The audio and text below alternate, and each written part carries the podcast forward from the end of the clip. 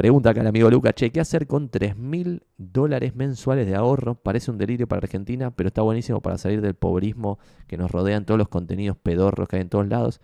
Che, ¿qué plan le recomendaría financiero, no? A alguien que no sabe nada de finanzas ni le interesa aprender, pero sí le va muy bien laboralmente y gana mucha guita y no quiere cagarla y qué sé yo. Bueno, la verdad es que acá no damos consejos de inversión. Lo que voy a decir ahora está tomado. Voy a mostrarles ahora una cuenta de Twitter que está muy buena. Comparto pantalla. Este amigo Villal Candelwall, perdón Villal, seguramente dije mal tu nombre. que pueden ver acá un poquito el contenido, 190 mil seguidores, bla, bla, bla, no sé qué. Y el otro día publicó acá en Twitter un plan como de ahorro que está bueno. Y yo lo, lo argentinicé. Y esto es lo que vamos a hablar ahora nada más. Eh, para el amigo Lucas, ojalá que le sirva. Puede ir comentando acá en el Twitch lo que le va pareciendo, lo que vamos diciendo, pero lo analizamos juntos, pues yo pienso mucho en esto porque me divierte, pero entiendo que no todos están obsesionados con esto porque no le divierte. Pero para mí va por este lado, tipo, che, plan financiero del amigo este, argentinizado. Mi plan siempre era, que lo digo siempre acá, es laburar, ahorrar e invertir. Y sé que laburando la mayoría de la gente no le puede ir muy bien, ya es difícil laburar y ganar más guita de la que necesitas. Ahorrar ya es muy difícil porque un montón de gente gana mucha guita, pero aumenta su nivel de vida y se la dilapida, es lo más común. Yo me acuerdo cuando laburaba en la Corpo, era el único que vivía muy por debajo de mis posibilidades. Y después, por otro lado, la que ya casi nadie puede hacer es ganar mucha guita, no aumentar tu calidad de vida y ahorrar mucha guita. Y ese ahorro invertirlo.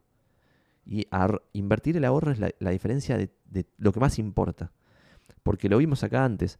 Cuando vos haces interés compuesto de lo que pasa, y vamos a hacer eso antes de contarte el plan, para ver tipo lo que pasa, googleamos Compound Interest Calculator, es un ejemplo, pero ustedes pueden buscar la calculadora que ustedes quieran. Y si ustedes ven acá, tipo, che, el amigo Lucas no tiene un mango porque es de clase media y nadie le regaló nada. Pero sin embargo ahora, como es un capo, gana 4 lucas, ponele, o 5 y gasta 1 o 2 y ahorra 3. Y como es joven, porque acaba de poner en el chat que no tiene hijos, no sé qué, va a ahorrar por 30 años. ¿sí? Le saca 10% anual con interés compuesto, ahorrando 3 mil dólares por mes. En 30 años termina en 6 millones de dólares. Y acá es, es interesante porque el otro día yo publicaba las, las pirámides sociales de cuánta guita gana la gente en el mundo. Casi nadie tiene 6 palos verdes. O sea, estás en la cúspide de la cúspide de la pirámide. Y cuando vos ves Che, pero estar en la cúspide, la cúspide de la pirámide es tan solo ahorrar 3 mil dólares por mes por 30 años. Lo debiera poder hacer un montón de gente. No en Argentina, no, no me vengan ahora con todo el pobrismo local, sino en los países civilizados un montón de gente podría ahorrar 3 mil dólares por mes e invertirlo al 10% anual. Pero si nadie lo hace, demuestra la dificultad de poder hacer eso. ¿Está bien? Debe ser muy difícil, pues si no lo haría un montón de gente. Entonces todo lo que vamos a hablar ahora es algo casi imposible de lograr. Pero sin embargo, alguien lo está haciendo. Ojalá que el amigo Lucas, pero fíjense, es bastante evidente quién lo hace y quién no lo hace. En consecuencia, ustedes se ahorran, y ni hablar esto, si le ponen acá, no sé, son empresarios, tienen un negocio que funciona y ahorran 15 mil dólares por mes por 30 años, terminan en 30 años con 30 millones de dólares. ¿Está bien? Y esto es medio sorprendente porque un montón de gente en algún momento le va bien, pero después la caga y va a cero, va a cero, a cero. ¿Y cómo puede ser que ahorras 15 mil dólares por mes y después a cero? De locos. Entonces, importantísimo antes de empezar, amigo Lucas, una frase de Warren Buffett que es lo más importante es cuidarse del cero. ¿Por qué? Porque este gráfico de interés compuesto se recompone en el largo plazo de cualquier número. Porque si os perdés el 50% en algún momento de esos, porque el S&P 500, por ejemplo, baja 50%, después en el largo plazo el retorno tiende al 10% anual a pesar de que en el medio tuviste el 50. La joda es que el inversor promedio está en un retorno muchísimo peor a ese 10% anual, a pesar de que invierte en el S&P, porque cuando baja 40% dice, no, se prende fuego el mundo, esta vez sí es diferente, nunca había pasado una pandemia en 100 años, ahora que estamos 30% abajo vendo. Venden ahí, la bolsa baja un poquito, después rebota, y cuando vuelve al valor original, previo a toda la baja, ahí la persona dice, no, ahora sí ya cambió, vuelvo a comprar. Cuando vos haces la cuenta matemática de eso, te da fulminante. No es perder el 30, es perder muchísimo más. ¿Está bien? Entonces, poder mantenerse firme en esa inversión, sea la que sea que vos elijas, y acá no damos consejo de inversión, pero sea la que sea que vos elijas, es casi imposible. como es casi imposible ganar bien, como es casi imposible ahorrar cuando ganas bien, como es casi imposible invertir lo ahorrado. Pero sin embargo vamos a volver a todo este casi imposible y el que, sigue un plan así termina millonario sí o sí. Uno, gana más guita de la que necesitas. Esto ya lo estás haciendo Lucas. Ya estás ganando más guita que necesitas, por eso puedes ahorrarte de Luquita por, por mes, ¿no? Pero punto número dos, que quizás no lo estás haciendo, y si no lo estás haciendo, hacerlo ya mismo, porque mucha gente que, está ganando en dólares eh, eh, picante no está haciendo esto es contratar una buena prepaga. Punto número dos. A pesar de que te parezca que estás tirando la plata a la basura. Porque si en algún momento necesitas una operación de la concha de la lora que vale 300 mil dólares, te fundís para toda la cosecha. Y acabo de decir que Warren Buffett dice que lo más importante es cuidarse del cero. Una forma de cuidarse del cero es asegurarse frente a las cosas que pueden pasar. Entonces, en Argentina, esto de tener prepaga clave. Dos. Punto número tres. Ahorra de forma sistemática, idealmente de forma forzosa.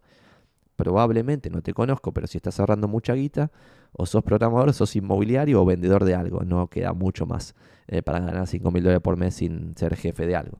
Eh, que también podría ser gerente, no sé qué mierda, no sabemos quién sos vos, Lucas. Bueno, pero este ahorro forzoso, lo ideal es que puedas implementar de alguna forma que, por ejemplo, te transfieren las 5 lucas que vos ganás por mes y que 3 se te vayan automáticamente a una inversión. ¿no? Ahorra 5 de forma forzosa. Yo acá lo conté. La mejor forma que yo encontré al principio para progresar fue meterme en deuda a tasa negativa, que básicamente era ahora era más que ahorro porque era una deuda a tasa negativa, y esa deuda estaba obligada a pagarla y era lo primero que yo pagaba en el mes, la deuda.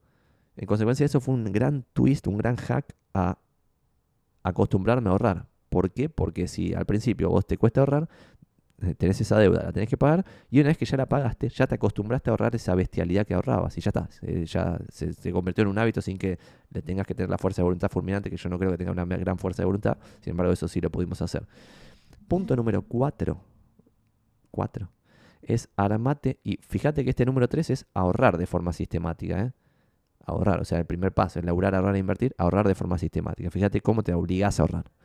Punto número 4. ¿Para qué? Para que no sea un mes 4.000, el otro 2.000, el otro 2.500, el otro 5.000, el otro 1.000. No, todos los meses mínimo 3.000. Y listo.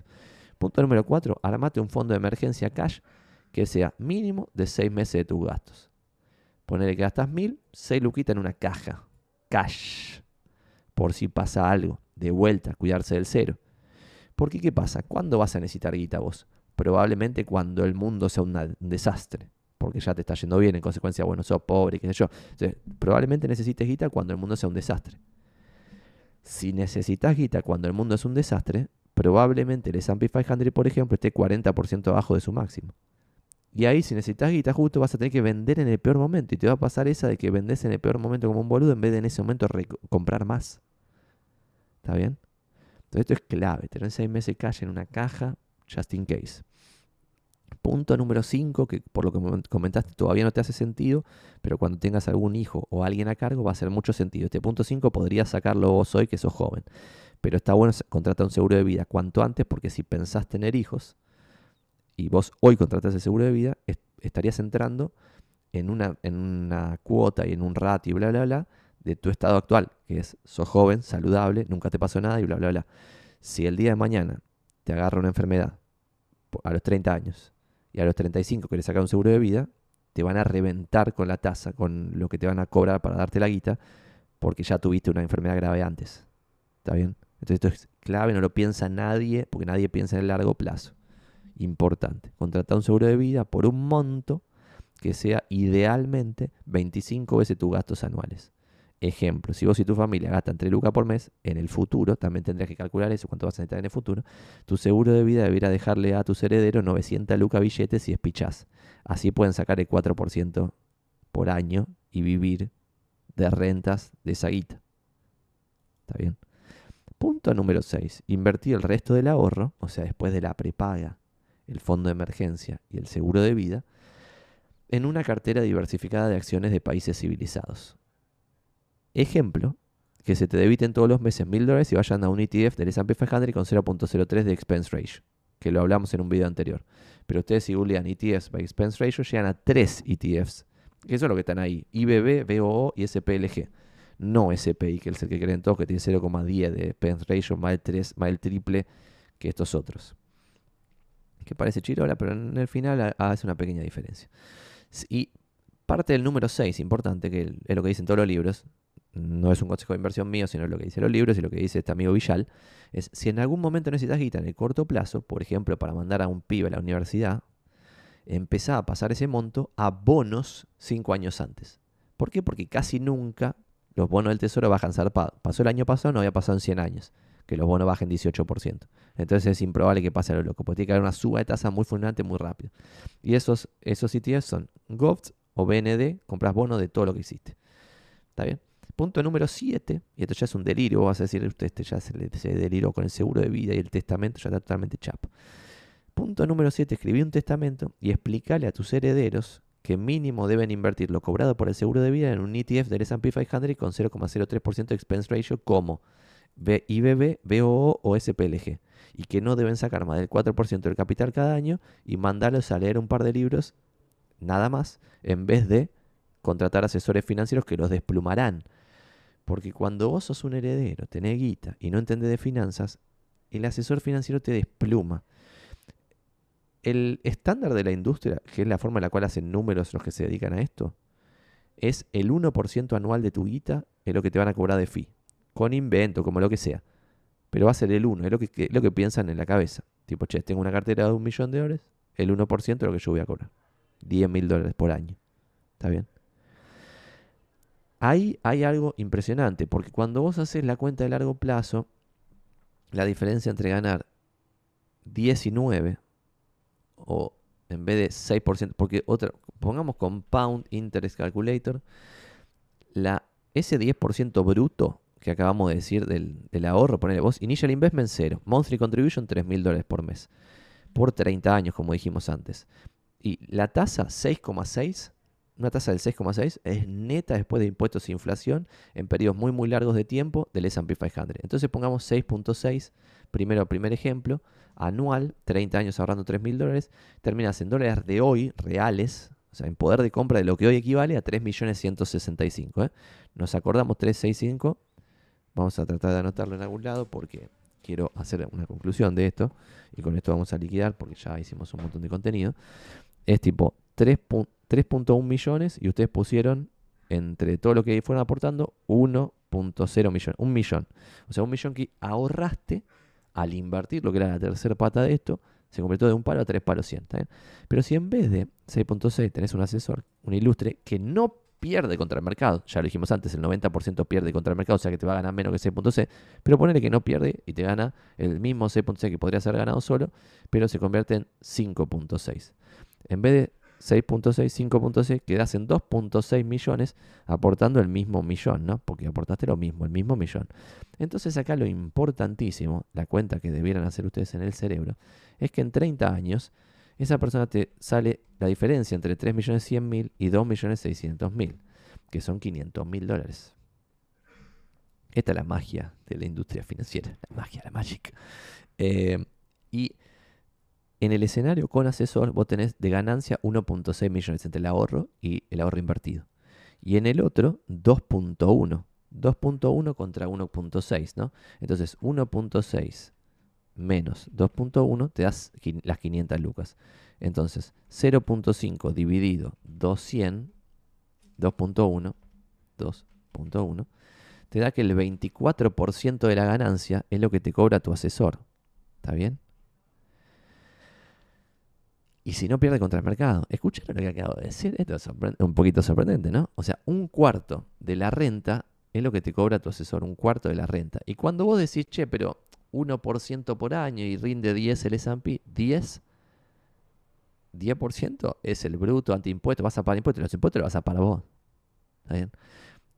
Entonces cuando vos ves el 6.6, el 5.6, y decís, che, pero ¿cómo puede ser que Tipo, un puntito sobre C.6, uno sobre C.6, te da 15%, no 25% como nos dio recién.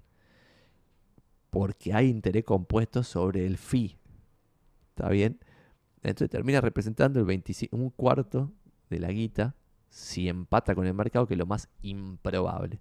Por eso acá dice, che, capo, ponete a leer un par de libros y listo.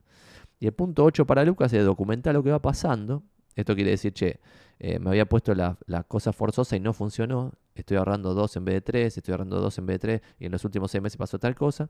Y después revisa el plan una vez cada 6 meses. Y básicamente esto es para ver si lo estás cumpliendo o no. Si no lo estás cumpliendo, quizás hay que replantear algo, no sé, ponele, decir, che, el seguro de vida, no sé, no lo había contratado, lo voy a contratar, ahora sí, esto, en vez de invertir en el S&P, voy a invertir en tal cosa, en tal otra, no sé cuánto. Otra cosa interesante del S&P en relación a lo que yo hoy pienso que me gusta hacer, voy a dejar de compartir pantalla para mostrarles algo más. Esto del fees de los asesores es impresionante, perdón, los que se dedican a esto, yo los quiero y me parece una profesión copada, pero 25% de la renta es una cosa impresionante, ¿no? Me parece ya un poquito exagerado. Em, quiero mostrarles acá mis ideas de inversión, que no son consejos, son ideas mías. Y justamente voy a decir que soy un pelotudo, o sea que justamente no, no es algo que, que tendrían que hacer ustedes. Pero está bueno verlo como concepto de lo que está bien lo que está mal y bla. Y a ver, a ver, a ver. Ideas de inversión de Santi 2023 en empresas. Comparto pantalla y les voy a decir por qué esto es una pelotudez. Que yo lo hago, pero no sé por qué, porque me parece que está mal. Y es, por ejemplo, yo agarro tipo fuentes de inspiración, o sea, gente que yo pienso que son grosos, eh, métodos de, evaluación de empresas que me parece que me dan información útil.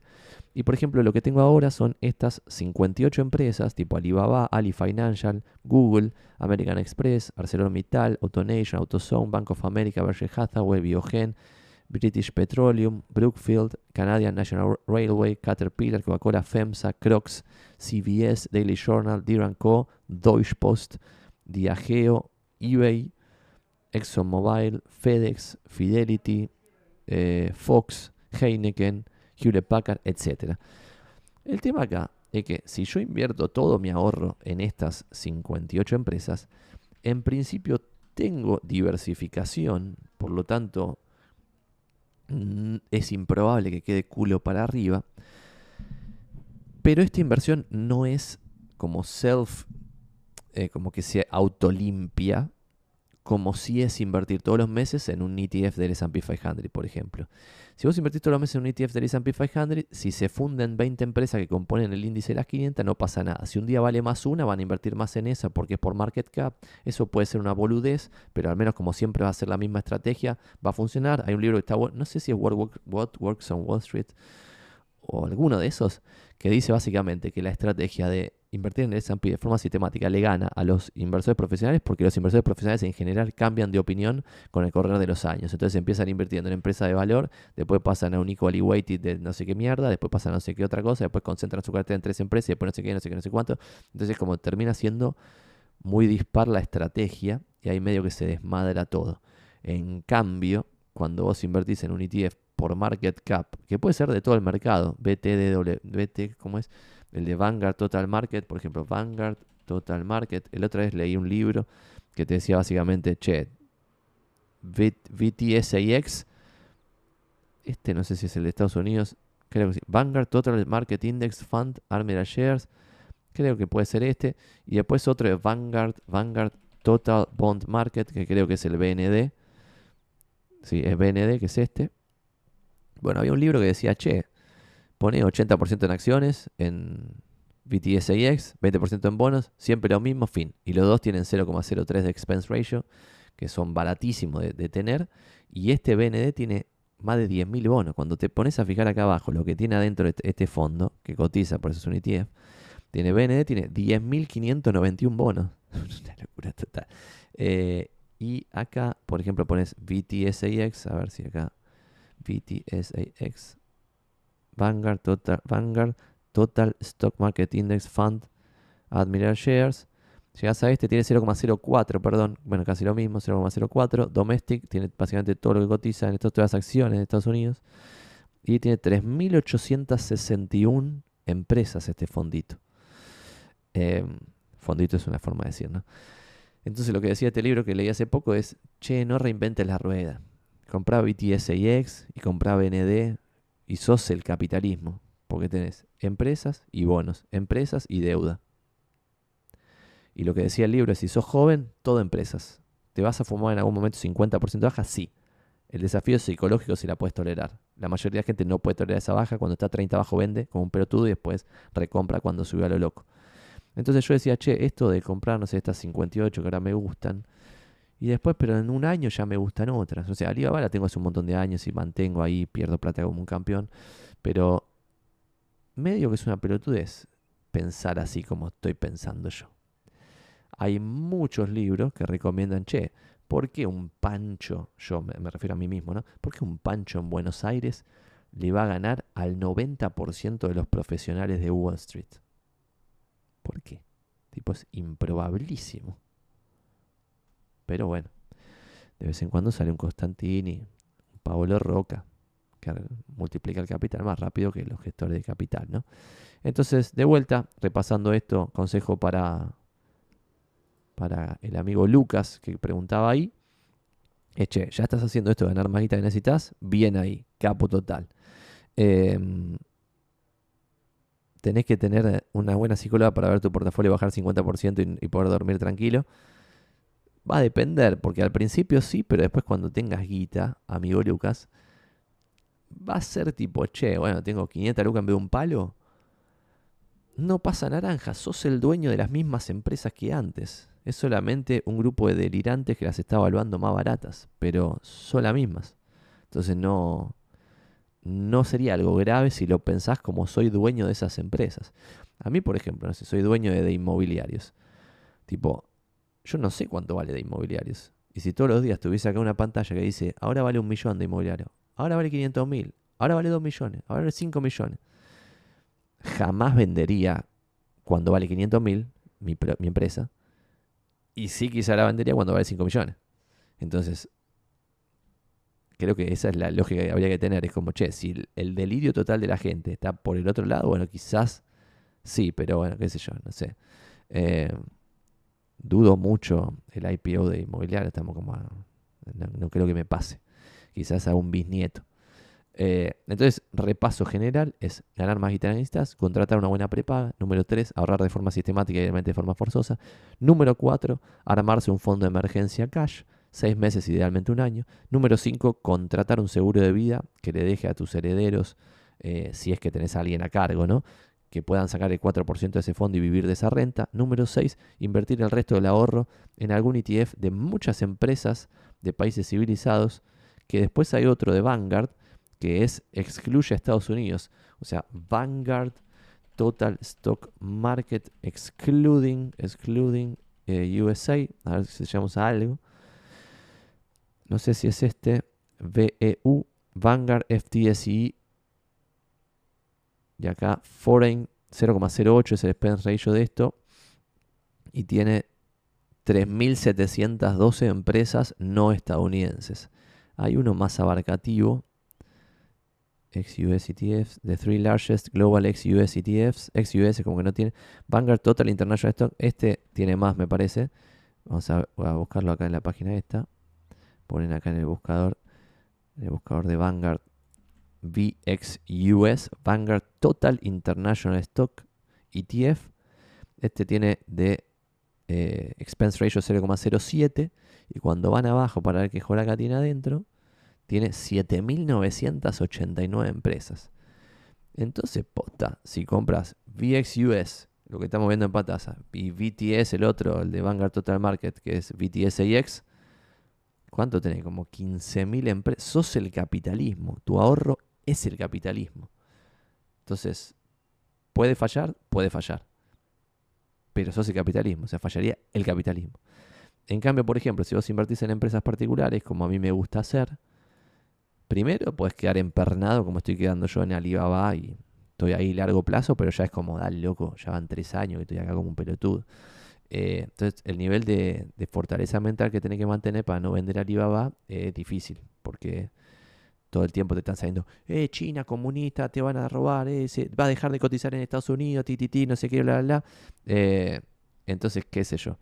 Ahora cada vez veo con más cariño esto de che, y si dejo de hacer todas estas pelotudeces de, y ahora ya terminamos y vamos un poquito a la filosófica, de, de ver, de tratar de ganarle al mercado desde todos lados, porque por ejemplo, no sé, yo ahora compré un 4 ambiente con dependencia en Recoleta, lo estoy refaccionando. Y eso porque creo que le voy a ganar al S&P refaccionando un departamento en el, en el tercer mundo. Entonces es como, che, ¿y si me equivoco? ¿Y si esto está equivocado? ¿Qué onda? Eh, después compro un pedacito de un departamento en Palermo, otro departamento, compro acciones de Alibaba, no sé, otras giladas. Todo tratando de ganarle al mercado. Cuando en realidad, qué sé yo, si le voy a ganar al mercado. O sea, lo más probable es que no. Pero acá tengo un sesgo como de superioridad de clásico emprendedor, de pensar que le puedo ganar a la mayoría y es la forma en la cual todos los emprendedores empiezan los negocios y a los que le va bien tienen razón, por eso después le va bien. Pero quizás es un error y es tipo, che, un montón emprenden, de ese montón que emprenden todos pensando que le van a ganar a la mayoría, un pequeño porcentaje triunfa, ponele mi caso, y ahí se te refuerza el sesgo de superioridad de pensar que, que, tenés algo que te diferencia de la mayoría y que puedes volver a ganarle al mercado. La joda ahí es que de ese pequeño porcentaje de emprendedores que, le, que la pega, hay aún menos que la pega, comillas, comillas, comillas, sistemáticamente. Es decir, que vos ves y decís, che, qué carajo, esta persona que tipo compró tal cosa, la cosa prosperó Después vendió sus propiedades en el 2018. Puso tal empresa, fue un éxito. Puso tal otra empresa, fue otro éxito. Y eso es el contrario, y esa es la diferencia, por ejemplo, entre Warren Buffett, alguien que hizo sistemáticamente negocios que funcionaron, o Charlie Munger, o inversiones que sistemáticamente funcionan, no sé, Keynes, como dijimos antes, hace mil años, mil no, pero 100 años, no sé cuánto. Y por el otro lado, tenés inversores one shot, digo, eh, emprendedores one shot de one wonder, entrepreneurs, ponele, que son, no sé, Zuckerberg, de los más millonarios del mundo, por Facebook. Que después Facebook se reinventa y logra volver a, y ahí es como si fuesen otros emprendimientos que vuelven a funcionar, como lo de Google también. No es inventar Google y ya fue. Pero para algunos sí es inventar una sola cosa y ya fue. Y después eso es una vaca lechera con el mismo modelo de negocio forever. No sé si vieron, pero hay un par de empresas de, Warren Buffett que están buenísimas. Onda, no sé, Sis Candy, que es una que hace chocolate. Y hace los mismos chocolates hace 100 años la empresa. Con la misma caja, todo igual. Y sigue vendiendo lo loco y tiene pricing power. O sea, cada año vende más caro que lo que sube la inflación. Si hay 10% de inflación en dólares, sube el chocolate 12%. Y así hace 50 años. Y vos decís, ¿Qué joda que pasa con esto? Y es porque son chocolates que se regalan para ciertas ocasiones especiales. Entonces, justo en esas ocasiones, la gente está dispuesta a hacer una inversión, a poner una monedita y no está puchereando como cuando se compra el Milka en el kiosco, que ahí sí se va a fijar cuánto vale y si hay uno más barato, compra el de al lado. Pero esto, como es una ocasión especial, como la caja es histórica y bla, bla, bla, tiene pricing power.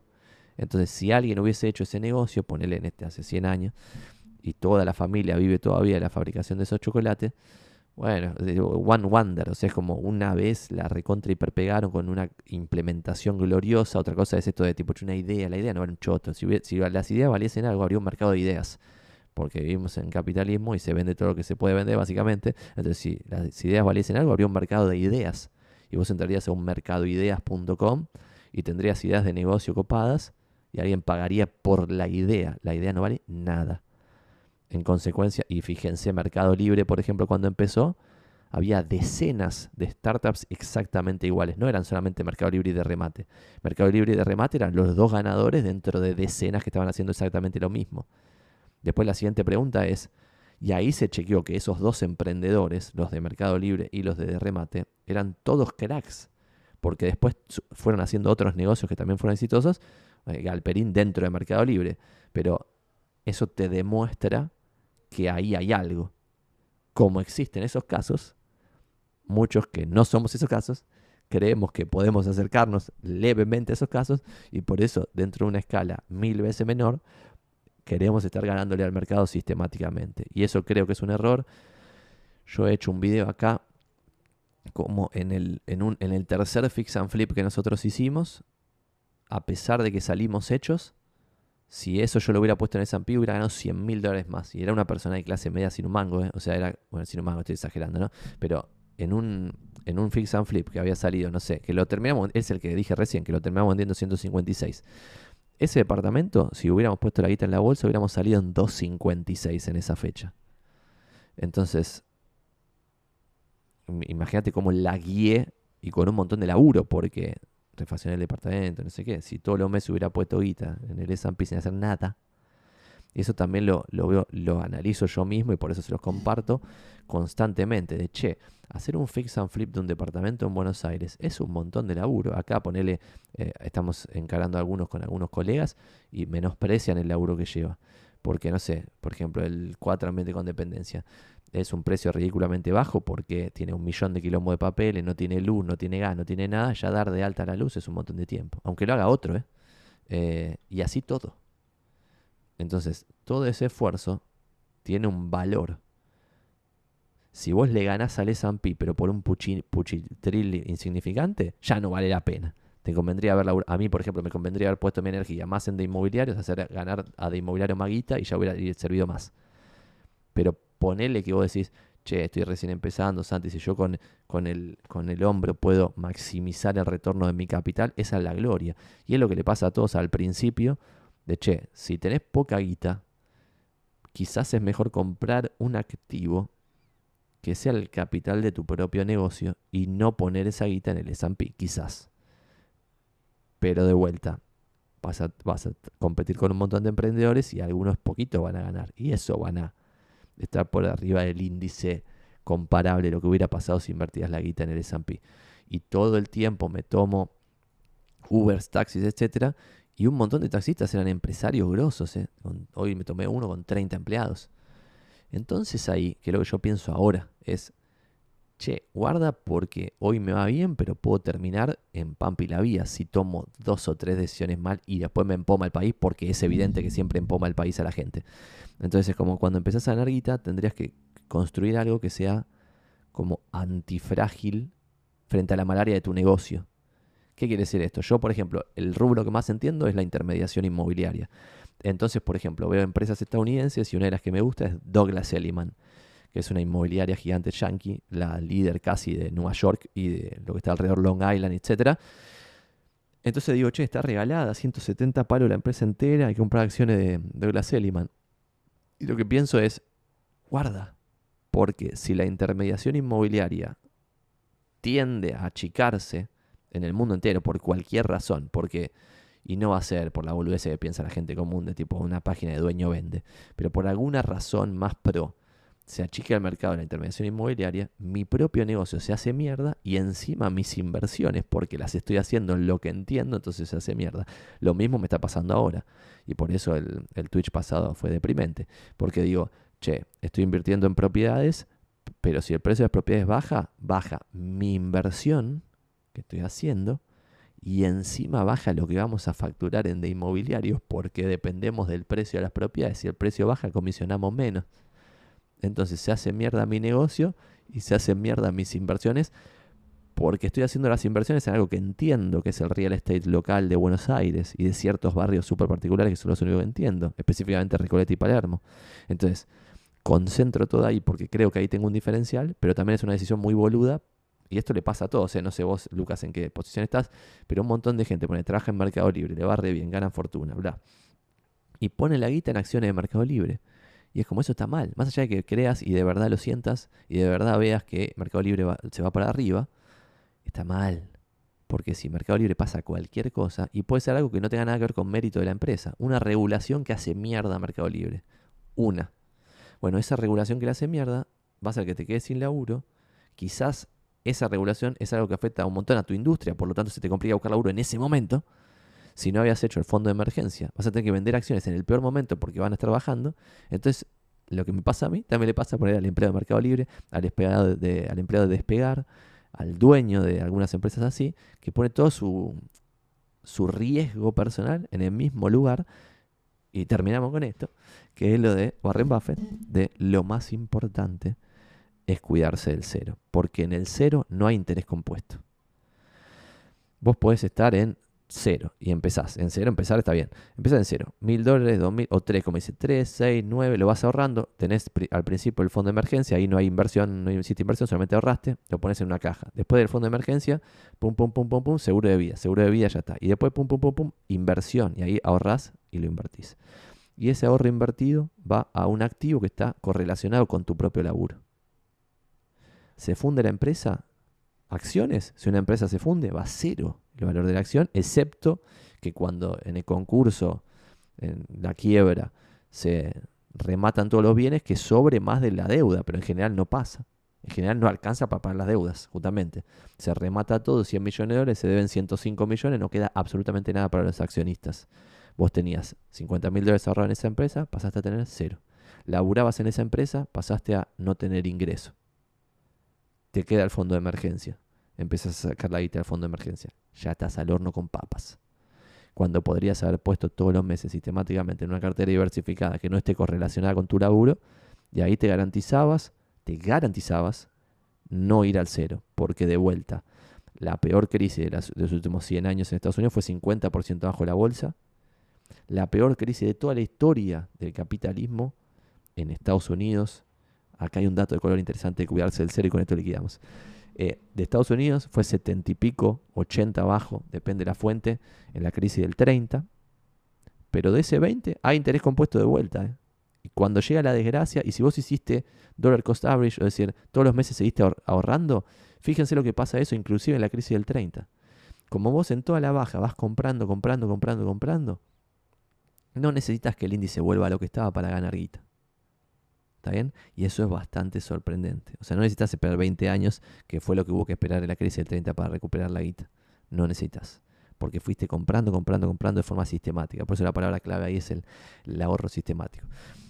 Último tema, porque ahora sí me olvidé de eso y estaba, estaba ocupado. Hay un libro que se llama Global Cost, Global Asset Allocation, Global Asset Allocation creo que se llama, que te cuenta la historia de cómo desapareció el capitalismo en algunos lugares. Y esto es interesante o cómo las hiperinflaciones en algunos lugares dejaron culo para arriba a un montón de gente. Ni hablar si te apalancás, esta es otra. Otra forma de cuidarse el cero es no tomar deuda o tomar muy poca deuda. Pero si yo tengo 100 mil dólares y tomo 100 mil dólares de deuda y compro un activo que puede bajar 50%, puedo quedar en cero y sobre el cero no hay interés compuesto para devolver a componer capital. ¿Está bien? Y esto a mí me vuela la cabeza. En propiedades hay gente acá escribiendo el libro Vende Humo que dicen, tipo, sí, pones 100 mil y comprate una propiedad un millón. Pero capo, si yo pongo 100.000 en una propiedad de un millón, si la propiedad baja 10%, pierdo la totalidad de mi ahorro. Y 10% puede bajar en cualquier momento.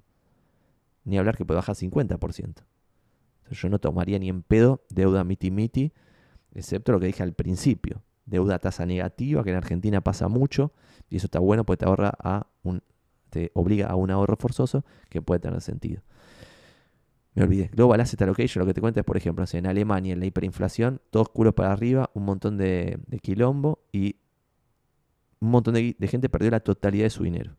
Crisis del 30, baja 70 y pico, 80% depende de la fuente. Si vos estabas endeudado, en el monto casi que sea, perdías la totalidad. Ni hablar 50-50. Pero si estabas con 30% de palanca, perdías la totalidad. O sea, porque bajaba 80% de lo que tenías, era una locura. ¿Está bien? Después te cuenta casos de, por ejemplo, no sé, en Cuba había capitalismo. Cuba fue, La Habana fue una ciudad súper próspera donde había un montón, la primera empresa de no sé qué mierda, el primer sistema de no sé qué mierda, el primer no sé qué de no sé qué. Todos esos eran empresarios poniendo guita en Cuba. Entonces imagínense si un cubano ponía todo en Cuba, todo en Cuba, todo en Cuba, el día que desaparece el capitalismo en Cuba no tiene absolutamente nada, no se cuidó del cero esa persona. Entonces también es interesante esto de lo de poner los huevos en la misma canasta, de que Estados Unidos es el imperio, pero qué sé yo, quizá en 50 años ya no. Entonces poner todos los huevos en una canasta estadounidense quizá no es la mejor idea. Quizás es una mejor idea poner una parte en, Europa, una parte en Estados Unidos, una parte en Argentina y una apuesta al capitalismo global en distintos lugares. Chao. Que tampoco es tan sofisticado, ¿no? Porque en Estados Unidos vos podrías tener una cuenta en Vanguard comprar lo que acabamos de decir, tipo VX UBS, VTSAX, no me acuerdo cuáles eran los, las, los tickers. Ya tenés el capitalismo yankee en su conjunto, otro equivalente en Europa y ya está, listo, ya está, te olvidas. Dos cosas, dos cuentas, dos herramientas de inversión, una boludez. Y no tenés un riesgo total en un país. Ese libro está bueno, Global Asset Allocation, para ver, y es cortito, además es re cortito, de, de lo que pasa en algunos países donde vas a cero. Y tipo, los bonos del tesoro alemán en la hiperinflación fueron a cero. O sea, si vos invertías en deuda, que en teoría era libre de riesgo en Alemania hace 100 años, ¿no? Pero iban a cero. En China, en algún momento, fue a cero. O, sea, hubo capitalismo y después, pumba, cero. Cuba, pimba, cero. Venezuela, por ejemplo, no vas a cero, pero si querés hoy salir de, no sé, hay gente acá que está laburando en cosas que ganan muy poca plata y tienen cinco propiedades en Caracas y no las quieren o pueden vender y si las venden se les complica tanto sacar la guita que terminan perdiendo 80 por el precio y después otro tanto por sacar la guita afuera, un delirio. Entonces eso de Global Asset Allocation está muy bueno. Gracias Shiny Shoes. No es el mismo caso, es muy parecido Rusia. Yo el otro día me junté con uno que tenía acciones, no me acuerdo de qué empresa rusa, y las tiene frisadas, no las puede vender y listo. O sea, es como, como si no lo tuviese. Obviamente lo tiene en un papel, si vuelve a abrirse al mundo ruso en algún momento, va a figurar el chabón como dueño, este argentino random, che, tiene el 0,0001% de esta petrolera rusa, devuélvanselo, pero quizá no. Entonces, si vos tenés la totalidad de tu vida en Rusia, te vas al horno con papas. Eso es todo. Eh, y es interesante el caso de Rusia, de que un montón, tipo, han sacado la guita, eh, tenían guita en Estados Unidos y ahora pudieron emigrar alegremente acá a Recoleta y se compran un departamento en dos minutos y tienen una huida de clase media alta acomodadísima por haber tenido esa previsión de che, no voy a poner toda mi guita acá, a ver si después me ponen un mega hipercepo y no puedo sacar un dólar de acá de Rusia. Y tengo que sacarlo con cripto, cada dos hasta la pata o como lo que sea. Tipo, entonces gran consejo sería no poner todos los huevos en la misma canasta, pero hay que tener... Yo no lo puedo superar porque, de vuelta, veo, por ejemplo, la historia del real estate en Buenos Aires. Veo dónde estamos hoy, di, me pienso, esto está todo regalado, no puedo desaprovechar esta oportunidad histórica. Tengo información privilegiada porque trabajo de inmobiliario y sé lo que valen las cosas, a diferencia de la gente que lamentablemente está leyendo en La Nación que sube los precios de las propiedades. Entonces, realmente es como, no, digo, no, no puedo desaprovechar esto y termino cayendo en el sesgo de poner mi propio ahorro en algo que está correlacionado con mi profesión. Pero bueno, al menos, como pienso esto, digo, che, al menos algo tengo que tener siempre invertido en algo no correlacionado por si mañana tenemos que migrar porque esto es un desastre. Bueno, al menos tenemos donde caernos muertos y no ir en pampa y totalmente pampa y la vida. Que ahora ya no se cruzan más porque está el, el puente ese. Bueno, gracias a todos si esto están viendo en YouTube, like y suscribirse. Vamos a ver si funciona este formato de, de videos un poco más comprimidos, largos igual, pero por ejemplo este ya tiene cuarenta y pico minutos, pero con una dinámica diferente a la que veníamos acostumbrados. Nos vemos la próxima. Abrazo grande. Chau, chau. Adiós. No estoy pudiendo ser.